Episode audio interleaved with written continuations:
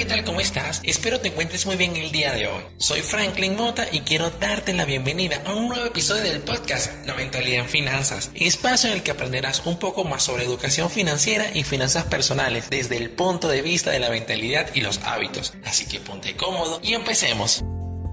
El día de hoy quiero hablarte acerca de por qué considero que la deuda es el ser más egoísta.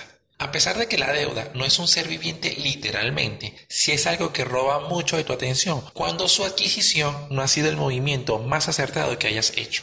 Recuerda que ya habíamos mencionado, existen dos tipos de deuda según el uso que le demos. Si eres un nuevo escucha, te recomiendo vayas y escuches el episodio anterior, deuda buena y deuda mala, al finalizar este, para que puedas tener una mejor comprensión de lo que hoy quiero dar como mi opinión muy personal. Continuando, si tú eres una de las personas que le dio un buen uso a la deuda, te felicito. Pero si por el contrario le diste un mal uso, este episodio es para ti.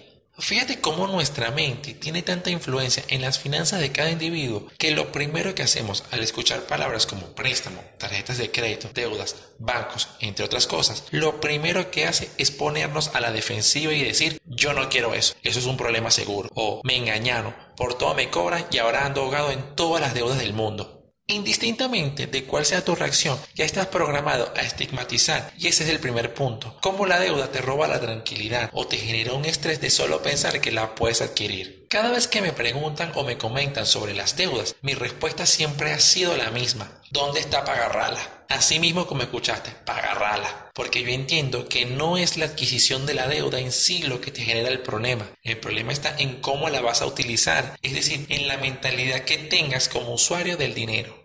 Otro punto que puedo entender del egoísmo de la deuda es todo el tiempo que absorbe tus pensamientos. Si bien es cierto que muchos le huyen por desconocimiento, algunos cuando la adquieren y le dan un uso que no es el más conveniente para su situación, viven pensando, ¿y ahora cómo voy a hacer para pagarla si ya tengo todo mi dinero comprometido y ni siquiera lo he cobrado? Fíjate cómo en este punto pasas la mayor parte del tiempo pensando y preocupándote por una decisión que tomaste, que si fue buena o mala no es el punto. La idea es que pases de preocuparte a ocuparte y aprender a convivir con esa deuda hasta que logres cancelarla por completo. Una vez más, entra en perspectiva la fortaleza que tengan tus pensamientos y tu mentalidad con respecto a la resolución de un conflicto. Como reflexión final, te puedo decir que el egoísmo que envuelve la deuda cobra mayor relevancia en tus finanzas y tu vida solo si tú se lo permites. Porque cuando ya tienes una deuda adquirida, de nada vale lamentarse. Más bien agradece que por medio de ella puedes sumar una experiencia o un logro a tu vida o te permitió reforzar esos lazos con tus familiares. La idea es que aprendas a darle buen uso para que más que robarte tiempo, pensamiento y generarte estrés, pueda ser el camino a tu libertad, paz mental y financiera.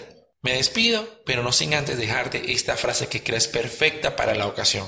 Nunca dejes que tus miedos ocupen el lugar de tus sueños. Te invito a que compartas este episodio con algún familiar y tus conocidos y me sigas en mi cuenta de Instagram como arroba temática financiera y en mi página de Facebook como temática financiera oficial, donde subo material exclusivo a diario. Nos escuchamos en el próximo episodio de La Mentalidad Finanzas. Soy Franklin Mota, que tengas excelente resto del día. Hasta luego.